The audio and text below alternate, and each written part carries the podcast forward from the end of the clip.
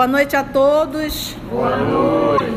Hoje, 11 de setembro de 2020, estamos nós reunidos para estudarmos a obra 50 anos depois. E hoje nós vamos iniciar o capítulo 6, a visita ao cárcere. Pedimos a permissão do nosso Senhor Jesus, a proteção, a inspiração dos nossos amigos espirituais para que possamos não só compreender, mas sentir as lições que nos serão dadas essa noite. Vamos então solicitar que a nossa querida amiga Aramita faça a recapitulação do é, nosso último estudo. Então, o Ciro e o Nestório foram presos é, com denúncia da Cláudia Sabina, que pediu do prefeito do, do Quinto Bíbulo que tomava conta da, das prisões e eles foram presos e estão no cárcere e foram, foram acontecendo mais prisões, é, é, foram presos mais de, de 300 né, pessoas e apenas 35 que ficaram ainda no cárcere porque quem abjurasse né, era, era libertado. Mas o Nestório e o Ciro não abjuraram, então eles continuam entre os prisioneiros. E agora vai começar o um novo capítulo. As notícias desses acontecimentos repercutiu na residência de Elvídio Lúcio, originando as mais tristes inquietações e angustiosas expectativas. Apesar da fé que lhe fortalecia o coração, a jovem Célia sentiu-se tocada de profunda amargura e a sua única consolação era a possibilidade de ouvir o avô paterno, que, a esse tempo, já lia avidamente os evangelhos e as epístolas de Paulo, agasalhando no íntimo a mesma fé que iluminava já tantos heróis e mártires. Olha só, o avô paterno dela fazia o estudo do evangelho, ela vai falar aqui, e as epístolas de Paulo, as cartas de Paulo. Mas aí eu paro para pensar assim. Nós sabemos que o cristianismo, ele só foi declarado religião já quase 400 pelo imperador Constantino, né? Ante o Teodósio, se não me Teodoro, Teodósio, se não me falha a memória, ele apenas cancelou é, as perseguições aos cristãos. Mas foi Constantino que denominou o cristianismo como religião. Então, antes disso, não, não, não tinha ainda. Será que havia livros? Ou será que ainda eram anotações? Mas ele fala dos evangelhos. Então eram já aqui já deveríamos ter então Marcos, deveríamos ter a anotação de Lucas, as de João e as de 132. Mas será que esses quatro já tinha sido feito disso um, um livro, um compêndio, sabe? Essa é a minha indagação. Mas a minha, minha pergunta quando eu falo em livro, eu estou falando esse compêndio como é, que, como é que é? Será que isso eram textos soltos ainda? Entende? Será que isso estava sequenciado, que subentende que estava? Entende? Ambos, horas a fio, em confidências cariciosas, deixavam-se ficar no terraço palaciano do Aventino, a observar a fita extensa e clara do Tibre, ou embevecendo-se na contemplação do céu. O venerando Quinéio Lúcio Reconfortava-lhe o espírito abatido com a sua palavra conceituosa e experiente. Ela acabou ajudando o avô, porque o avô não era cristão, né? Depois daquela conversa. Depois daquela conversa. Citavam agora os mesmos textos evangélicos, exteriorizando simultaneamente análogas impressões. Olha, começaram a discutir os textos, que legal. Quanto a Alba Lucínia, depois de ouvir as mais enérgicas censuras do velho pai, concernente às denúncias de Pausânias, sentia-se mais confortada com a certeza de que o marido regressaria breve e definitivamente ao lar, obedecendo a inesperadas ordens do governo imperial. A pobre senhora atribuía esse júbilo às preces de Túlia e da filha agradecendo ao novo Deus, na intimidade de seu espírito, porquanto o regresso de Elvídio era um bálsamo para o seu coração atormentado. Então ela coloca Jesus como se fosse o novo Deus. Com efeito, decorridos poucos dias, o tribuno voltava ao lar com um suspiro de satisfação e de alívio, depois de cumprir integralmente todas as obrigações que o prendiam ao recanto das predileções do César. Ele estava onde? Em Tiburgo.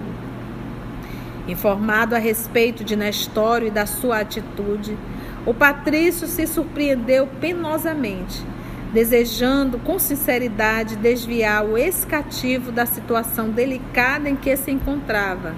Mas, logo que soube que era também o pai de Ciro, ressurgido em Roma para lhe agravar as preocupações morais, Euvídio Lúcio fez um gesto de espanto e de incredulidade. Entretanto, ouviu até o fim a narrativa do sogro, molestando-se, né, magoando-se profundamente com a conduta da esposa em permitir que a filha comparecesse a uma reunião condenável a seu ver. Ainda vai sobrar para Alba Lucínia. E o mais interessante é a gente. Porque ele tem um sentimento muito grande por, por Nestório. Nós sabemos do vínculo deles da obra há dois mil anos. E ele estava sensibilizado, disse, meu, vou ter que arrumar uma forma de. Mas quando tocou o tema Ciro, Ciro ele disse, puxa vida, agora. Agora, olha como é que a misericórdia divina vai agindo. Coloca o Ciro como filho de alguém que ele tem uma grande estima. Para ver se consegue curvar esse coração. Alba Lucínia, todavia, soube acatar todas as reprimendas com a humildade necessária à harmonia doméstica. E longe de o desgostar, ainda mais com qualquer lamentação, calou as próprias mágoas, ocultando-lhe o procedimento odioso de Lólio Úrbico, bem como os seus receios a respeito de Cláudia Sabina, em vista das confidências de Túlia que lhe haviam ferido profundamente o coração. A nobre senhora, nas suas elevadas qualidades de devotamento ao lar e de reflexão nos problemas gerais da vida, operou verdadeiros milagres de afeto e dedicação para que a tranquilidade espiritual voltasse ao íntimo do esposo amado. Gente, aí me faz lembrar o Antigo Testamento, não me recordo, mas eu acho linda a frase. A mulher sábia edifica o seu lar, a tola destrói. Então, olha só o movimento emocional que essa mulher fez para que mantesse o equilíbrio espiritual da sua família. Ela ele reclamou, brigou, como que ela, mas ela não revidou, não discutiu, não falou em absoluto o que, ele, o que ela soube sobre Cláudia Sabina, nada, nada, nada, nada. Que é realmente uma sabedoria, que deveria ser uma sabedoria feminina e que nós hoje perdemos um pouco isso. Essa nobreza realmente em conduzir o esposo. Eu me recordo da frase: ele pode até ser a cabeça, mas nós mulheres somos o pescoço. E realmente, o, o, o tom emocional de uma casa, normalmente quem deveria dar era a mulher. Entendeste? O tom emocional da casa, quem dá é a mulher. Então você imagina o esposo está chegando de uma viagem longa, cansado, e a criatura já derrama todas as dificuldades, todas as encrencas que foram vividas naquele período que ele estava ausente da casa. Pronto, acabou com o homem e colocando ainda ele como culpado. Então, aqui o Emmanuel coloca é um chamado, né? Ele usou o termo harmonia doméstica. No dia seguinte ao seu regresso, Euvídio Lúcio tomou todas as providências para avistar-se com Nestório na prisão mamertina. O aparecimento de Ciro na capital do império representava para ele um fato inverossímil, não podia crer que o seu liberto de confiança, cujas atitudes lhe haviam conquistado a maior simpatia, pudesse ser o pai de um homem que o seu coração detestava. Queria, assim, certificar-se da verdade por si mesmo. Porque na cabeça dele, o Sírio foi para o império atrás da Célia. Além do mais, se os acontecimentos não fossem verdadeiros, empenharia todo o seu prestígio pessoal junto do imperador a fim de evitar o martírio e a morte do prisioneiro. Porque lembram quantos foram presos? 300 e quanto? Mais de 300. Quantos não negaram a fé? 35. 35. E ou seja, esses 35 já têm um destino, a morte. A realidade, porém, haveria de contrariar esse intuito sem resquícios de fantasia. Chegado ao presídio, conseguiu de Sisto Plócio, oficial que superintendia o estabelecimento, uma licença incondicional, de modo a se avistar com o prisioneiro como bem entendesse. Dentro em pouco, atravessava corredores e descia escadas subterrâneas, ladeando celas imundas, onde a luz era de uma escassez terrível e clamorosa. Imagina, gente. E não tardou em encontrar Nestório ao lado do filho.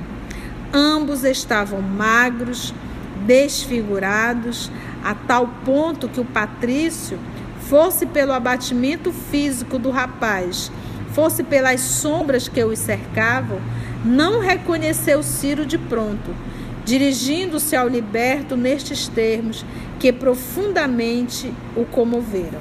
Nestório já sei os motivos que te trouxeram ao cárcere, mas não hesitei em vir até aqui para ouvir-te pessoalmente, tal a estranheza que me causou a relação das ocorrências. Havia nas suas palavras um tom de sensibilidade e de simpatia feridas, que o ex-escravo recebeu como um bálsamo dulcificante para o seu coração. Senhor, respondeu respeitosamente Agradeço do íntimo da alma o vosso impulso generoso. Nestas celas jazem também loucos e leprosos, e contudo não vacilastes em trazer ao vosso mísero escravo a palavra de exortação e de conforto. Nestório. Continuou o vídeo com generosa atenção. Meu sogro relatou-me, a teu respeito, certos fatos que me custa acreditar a despeito de tua honorabilidade de homem público e do seu paternal interesse para comigo. Nesse íntere, pai e filho contemplavam, ansiosos, aquele de quem poderia depender a sua liberdade.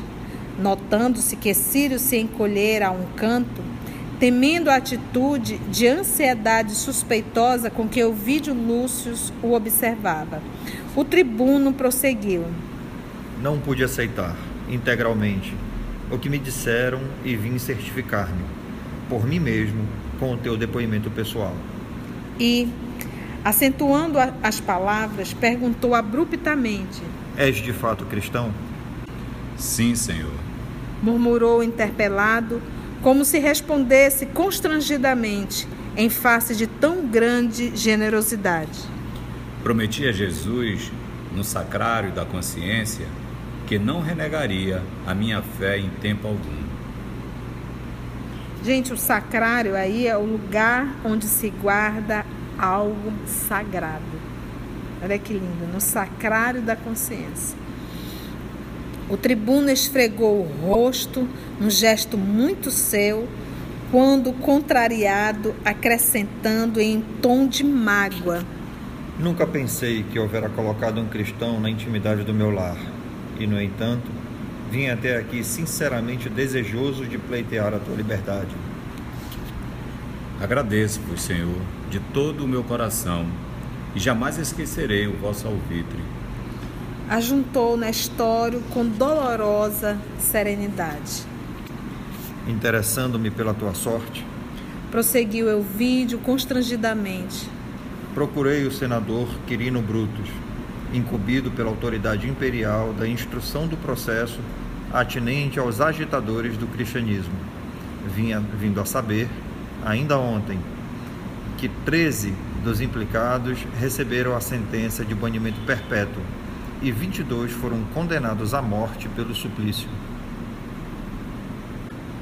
Então, 13 foram implicados de receber a sentença de banimento perpétuo, não podem mais voltar a Roma, né? E 22 foram condenados à morte. Aonde que está o, o Elvídio e o... Nestório. É? O Nestório e o Ciro? E nos 22, com certeza, né? Claro. Apesar do seu fervor religioso, ambos os prisioneiros ficaram pálidos, pálidos, pálidos. Euvídio Lúcio, porém, continuou imperturbável. Entre estes últimos, vi o teu nome e o de um rapaz que me disseram ser teu filho. Que me dizes a tudo isso? Não desejarás, porventura, abjurar uma fé que nada te facultará a não ser a morte infamante pelos suplícios mais atrozes? E esse homem que te acompanha será de fato teu filho? Dize uma palavra que me esclareça ou me proporcione elementos para uma defesa justa. Senhor, Acudiu liberto, invocando todas as suas energias para não fracassar no testemunho.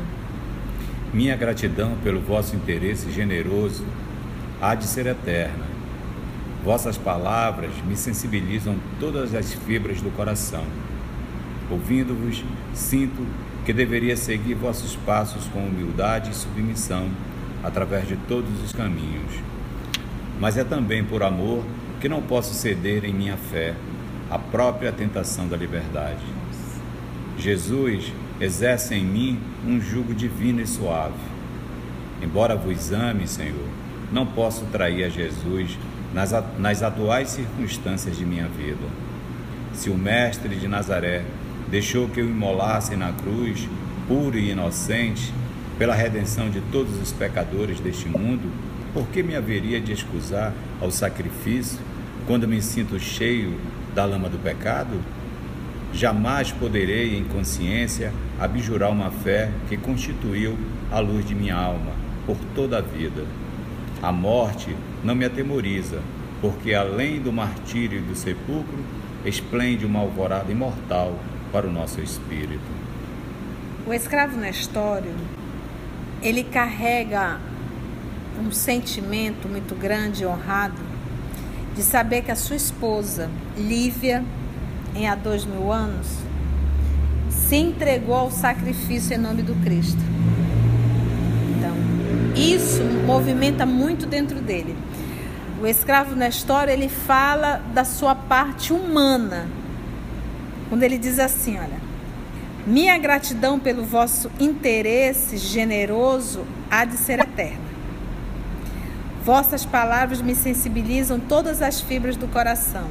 Ouvindo-vos, sinto que deveria seguir vossos passos com humildade e submissão, através de todos os caminhos.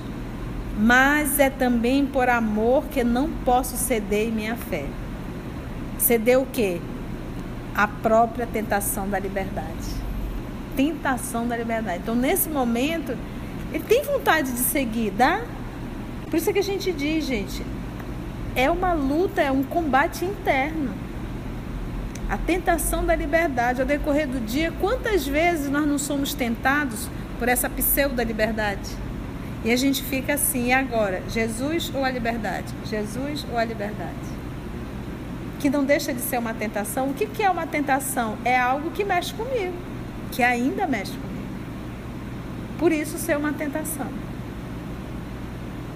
Porque o silêncio dele, depois da cura da filha, o silêncio dele na prisão de Jesus, tudo isso era negar. E o sacrifício da mulher, depois ele saber, através de Ana, aquilo dali foi. Isso marca. Gente, são coisas que a gente, a gente diz assim: ah, a gente não lembra nada da, da encarnação. A gente não lembra dos fatos, mas a gente não esquece as emoções. As emoções ninguém esquece. A gente traz dentro da gente as emoções. E quando algo aciona, aquilo toma uma proporção muito grande dentro da gente. E aqui ele, tá, ele está num sacrifício menor. Por que um sacrifício menor? A luta dele, o combate, tá, ele está dando a vida, mas é um combate menor, porque ele é um escravo. Agora ele imagina assumir tudo isso sendo um, um senador. Entendeu? A diferença? Jesus exerce em mim um jugo divino e suave. Suave é meu jugo, leve é meu fardo. Aí você pensa, leve o fardo, você vai dar a vida. E é leve? não consegue entender. Exerce em mim um jugo divino e suave. Jugo lembrando aquela a ganga, naquele, aquela madeira que fixa. Embora vos ame, Senhor, olha que lindo, ele eu, eu gosto do Senhor, viu? Vos ame, Senhor. Não posso trair a Jesus nas atuais circunstâncias da minha vida. Se o mestre de Nazaré deixou que o matassem na cruz, por inocente, pela redenção de todos os pecadores deste mundo, por que me haveria de excusar o sacrifício quando me sinto cheio de lama do pecado? Olha a consciência. Jamais poderei em consciência abjurar uma fé que constitui a luz da minha alma por toda a vida. A morte não me atemoriza, porque além do martírio e do sepulcro, esplende uma alvorada imortal para o nosso espírito. É essa certeza dos cristãos da vida espiritual que nós espíritas não a temos eu digo assim, nós temos falado assim, gente, se eu faço algo errado e algo perverso, a minha atitude tem um letreiro dizendo assim: eu não acredito em Deus. Se eu acreditasse verdadeiramente na existência de Deus e sabendo que Ele é onipresente, eu não teria coragem de fazer algo na presença de Deus, porque Ele está em todos os lugares. Então, se eu faço, é porque eu não acredito nele. E nós, espírita, se temos atitudes que venham nos comprometer, isso quer dizer que nós não acreditamos na vida após a morte. Se a gente se desespera, cada vez mais quando me fala em morte, parece uma coisa assim tão. É comum, gente. A qualquer hora. Por que o desespero? Afinal de contas, como disse Jesus a Bartolomeu, quando ele diz: e aqueles que perdem, né? Quando eu vou perder um ente querido, perder? Você acha acaso que Deus perde os seus filhos? Eu vi de Lúcio, ouvia surpreso aquela demonstração de esperança numa vida espiritual que sua mentalidade estava longe de compreender, enquanto Nestório continuava a falar pousando então no rapaz que o acompanhava, os olhos úmidos e ternos. Entretanto, Senhor, sou pai e, como pai, sou ainda muito humano. Não vos interesseis por mim, imprestável e doente, para quem a condenação à morte pela causa de Jesus deve representar uma bênção divina. Mas se vos for possível, salvai meu filho, de modo que ele viva para vos servir. Ciro acompanhava a atitude paterna com idêntico espírito de fervor e decisão, como que desejoso de protestar contra aquela rogativa, demonstrando também preferir o sacrifício. Mas o liberto continuava entre lágrimas mal contidas, dirigindo-se ao tribuno que o ouvia eminentemente impressionado. Agora, Senhor, sei de todo o pretérito amargurado e doloroso, e lamento o proceder de meu filho na vossa casa de antipátres. Mas peço-vos perdão para as inquietudes da sua mocidade. Meu pobre Ciro ob obedeceu à impulsividade do coração, sem dar ouvidos ao raciocínio com que se deveria aconselhar.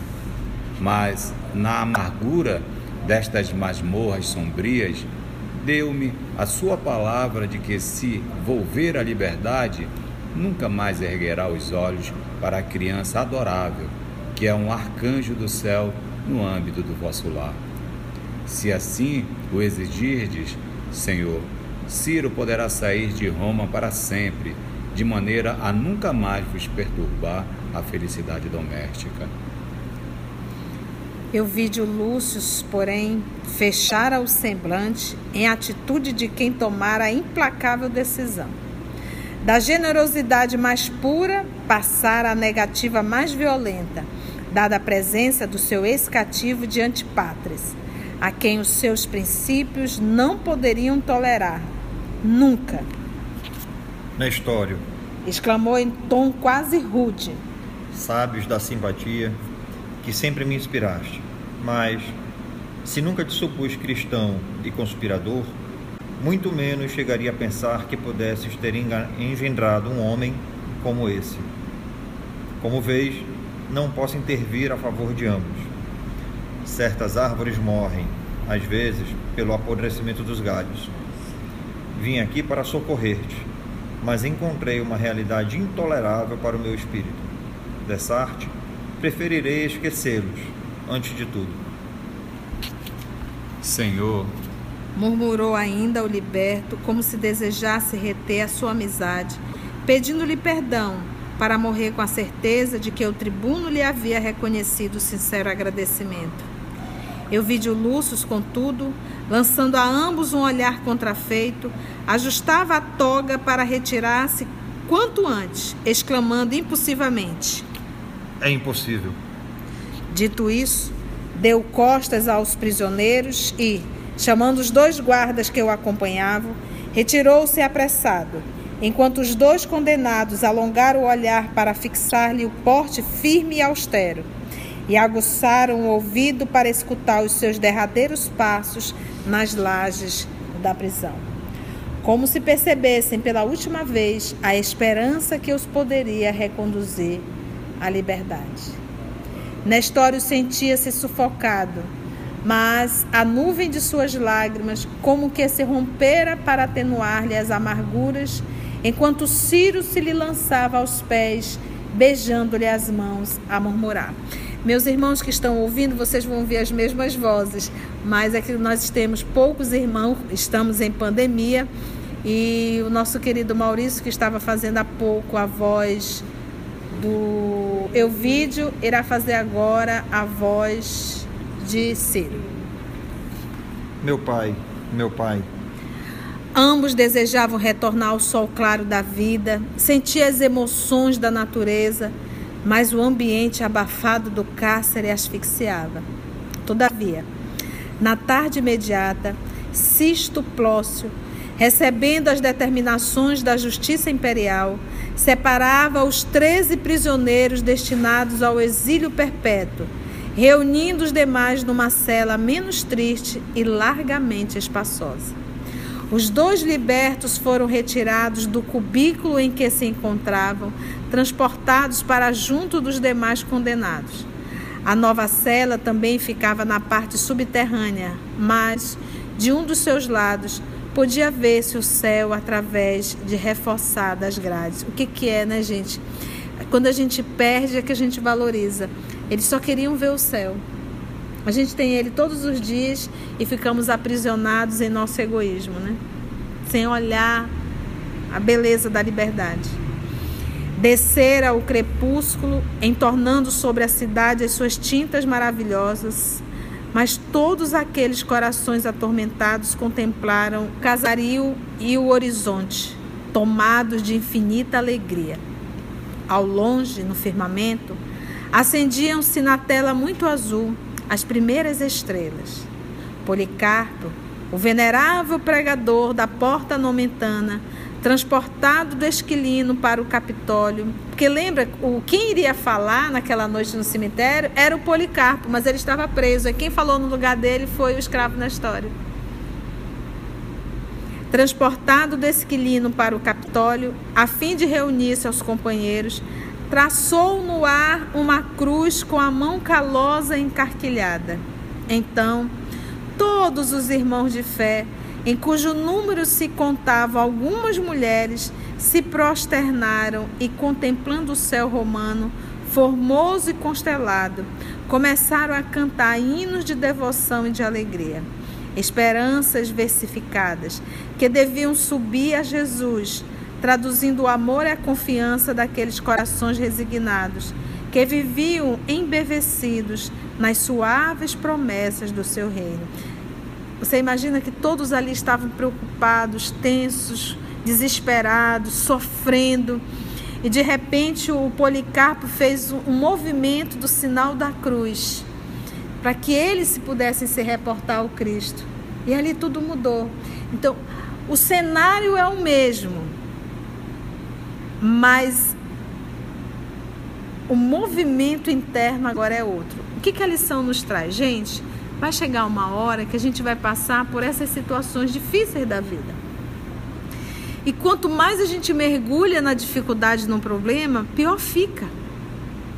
Então, que nós possamos nesse momento percebermos que o Cristo está conosco, que nós não estamos abandonadas.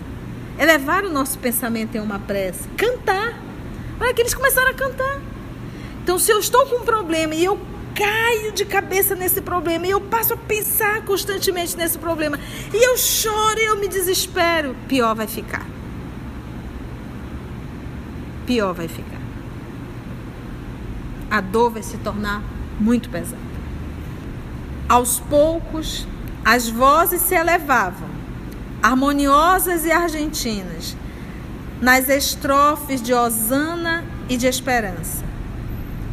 Olha só, gente seres espirituais imperceptíveis ajoelhavam-se junto dos condenados, a cujos ouvidos chegavam os ecos suaves das cítaras do invisível. Tá vendo como mudou o padrão, mudou a vibração e você passa a entrar, porque se eu estou desesperado, se eu estou revoltado, se eu estou irritado, eu passo a estar em sintonia com esse tipo de espíritos que vai nos levar à loucura.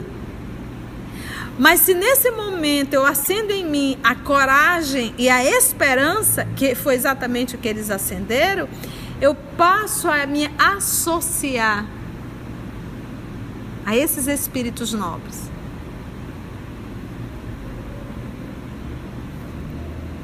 Então, Alguns pretorianos que lhes montavam guarda, escutando-lhe os cânticos de fé, compararam a voz daqueles corações angustiados a soluços de rouxinóis, apunhalados em pleno luar, na vastidão do espaço. Cenas do próximo capítulo. Vamos agradecer a Jesus por todas essas bênçãos recebidas e até o nosso próximo estudo. Vamos envolver o nosso irmão Augusto para fazer a nossa prece de encerramento. Amado Mestre Jesus, é com um coração cheio de alegria que te agradecemos por mais essa sexta, por esse banquete ao qual tu nos ofereces os teus ensinamentos e que possamos, Mestre, amigos, amigo Jesus, ao degustar esse banquete, ter a consciência de aplicá-lo no nosso dia a dia, sabendo da necessidade que temos de cada vez mais no exercício do teu amor ter a alegria de estarmos junto a ti. Obrigado, mestre que tenhamos um final de semana de paz e harmonia e que segunda-feira aqui estejamos novamente para continuarmos a nos alimentar desses teus ensinamentos maravilhosos. Que assim seja.